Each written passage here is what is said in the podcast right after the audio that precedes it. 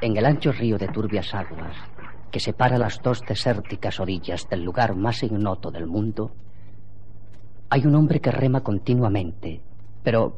eh, Perdonad, primero os voy a decir que me llamo Tomasín y os voy a contar la historia de ese hombre, porque contar su historia es contar la mía.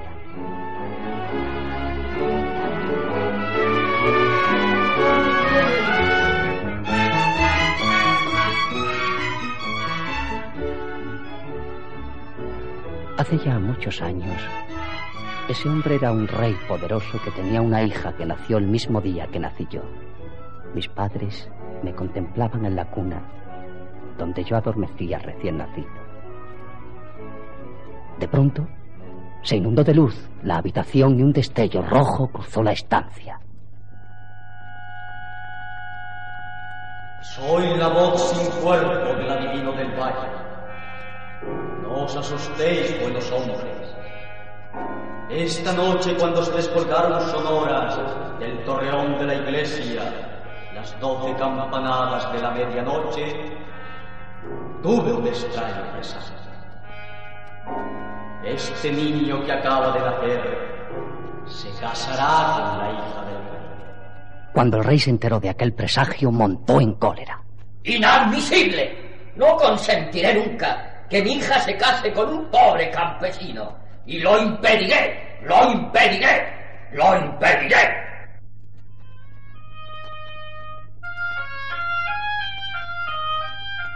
Había cumplido yo 15 años.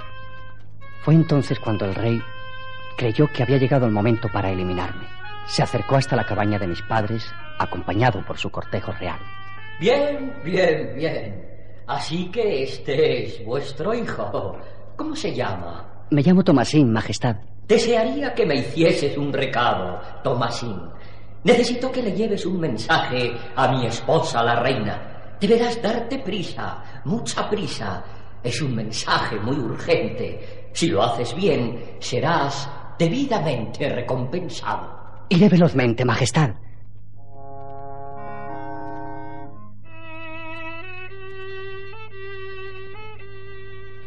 Caía la noche. Las sombras transfiguran el bosque y hacen que las ramas y los árboles se conviertan en figuras fantasmales y que los ruidos, en medio del silencio, parezcan voces diabólicas. Sentí un extraño murmullo detrás del ramaje. Vamos, rápido. Dame todo lo que llevas encima. Veréis, señor bandolero, os equivocáis si creéis que yo llevo algo de valor. Rápido, conozco todas esas monsergas. Entonces, yo ágilmente sacudí una fuerte patada al trabuco del bandolero y aprovechando su confusión me lancé a correr por los desfiladeros. Corría, avanzaba. Las ramas me veían en la cara y las piedras heladas por la noche se me clavaban en los pies. Pronto sentí que un grupo de jinetes me perseguían. E inmediatamente fui rodeado por los bandoleros. Al fin caíste.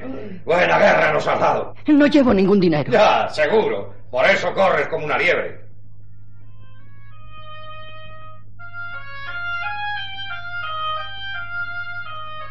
Aquel hombre grande y fuerte, con corpulencia de oso, arrancó mi zurrón y cogió la carta del rey. Lentamente el bandolero fue leyendo la carta. ¿Qué tiene contra ti el rey, muchacho? Nada, señor bandolero. ¿Sabes lo que ordena este mensaje? No. Ordena a su esposa que te corten la cabeza en cuanto le entregues esta carta. Escucha, muchacho. Vamos a cambiar esta carta por otra, en la cual se ordenará que en cuanto llegues a palacio seas inmediatamente casado con la hija del rey. Aprovecharemos este sello real y haremos una perfecta falsificación.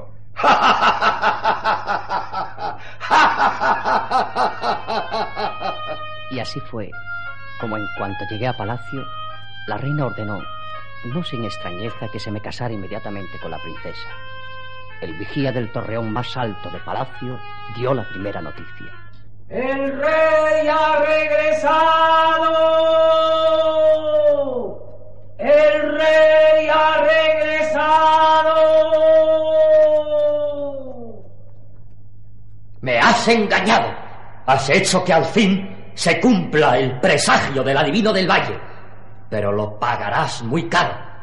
¡Prenderle! No, padre, no le hagas ningún daño. Yo le quiero. Bien, bien. Si deseas continuar conservando a tu esposa y que yo te admita como heredero del trono, deberás demostrarme tu valor. Nada me asusta, Majestad. Hay un diablo que tiene tres pelos de oro. Si consigues traérmelos, te perdonaré. Si no, es mejor que no vuelvas a aparecer por el palacio, porque haré que cuelguen tu cuerpo del torreón más alto.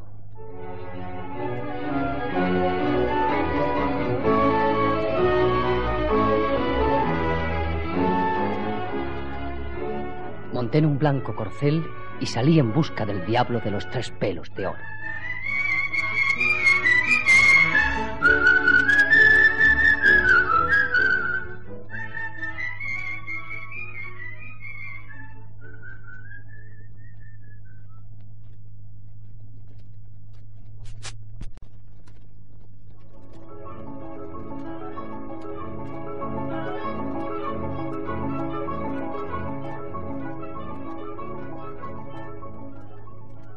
Crucé inmensas llanuras y subí hasta una extraña ciudad. ¿Quieres entrar en la ciudad? ¿Eres tú el centinela? Yo soy el príncipe de esta ciudad. Si quieres que te deje pasar, tendrás que contestarme a dos preguntas. ¿Qué preguntas? Aquí había antes un manzano que daba frutos de oro y ahora se ha secado. Esta fuente manaba antes vino delicioso y ahora ni siquiera da agua. ¿Sabes tú cuál es la razón? Si me indicas el camino para llegar hasta la cueva del diablo, al regreso te daré la respuesta. Deberás cruzar el río de la noche, donde un remero boga sin cesar. Si consigues que el remero te atraviese el río, será fácil llegar hasta su cueva. Por favor, barquero, ¿puedes pasarme a la otra orilla? Sí, claro, claro. Pero antes deberás contestarme a una pregunta. ¿Por qué he de bogar siempre de una orilla a otra sin que jamás venga nadie a reemplazarme? Si me pasas a la otra orilla, prometo traerte a mi regreso la respuesta.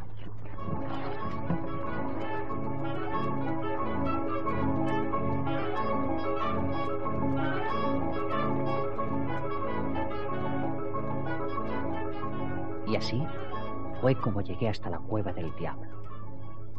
Una luz roja inundaba la estancia. El aleteo de los murciélagos era sobrecogedor. De pronto descubrí la silueta de una vieja que removía las turbias aguas de un inmenso puchero.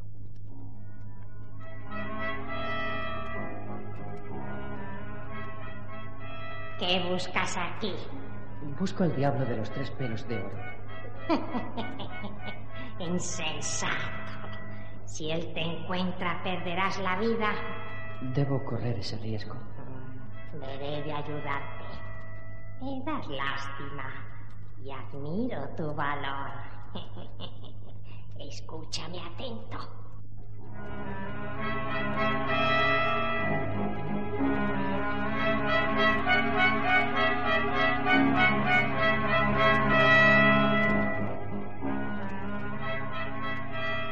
El diablo se echó a dormir tranquilamente. Entonces, decididamente le arranqué el primer pelo. Maldito. ¿Qué has hecho? Eh, perdónale, diablo. Y seguramente estaba soñando y sin querer. Así es. Tenía un mal sueño y te he tirado de los pelos. ¿Qué soñabas? Soñaba que en una ciudad había una fuente que daba vino y un manzano con frutos de oro. Ahora la fuente y el manzano se han secado. Hay un sapo escondido debajo de la piedra de la fuente y una rata que roe las raíces del árbol. Si matan al sapo y a la rata, la fuente emanará de nuevo vino y el árbol florecerá.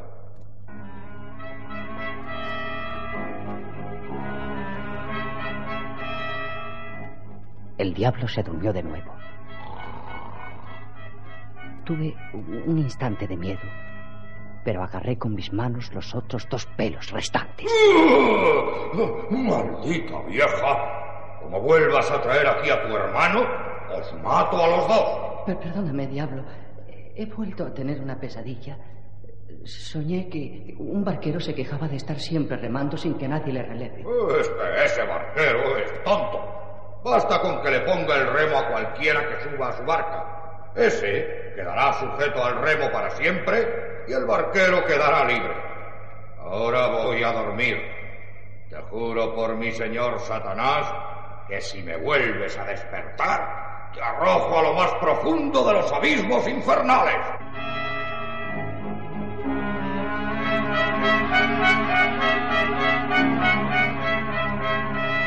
En el momento en que iba a comenzar mi huida, tropecé con una banqueta y... ¡Oh, me habéis engañado! Todos los fulgores del infierno empezaron a brotar en llamaradas a través de sus ojos ensangrentados. El diablo cogió un tridente. Se precipitó hacia mí. Yo desenvainé mi espada y comencé una desesperada lucha con él. Su furia satánica me dominaba. ¿Qué consiguió desarmarme? Entonces, con su capa desplegada al viento, con su risa infernal y con su refulgente tridente, se lanzó contra mí. Fue un segundo de suma angustia. Pegué un salto ágil, veloz, esquivé la embestida del diablo que se precipitó contra un gran portalón de madera e hincó sus cuernos de diablo. Quedó clavado por las astas e inmovilizado contra el portalón de madera. Salí corriendo de la cueva y los tres pelos de oro fulguraron con la luz del amanecer.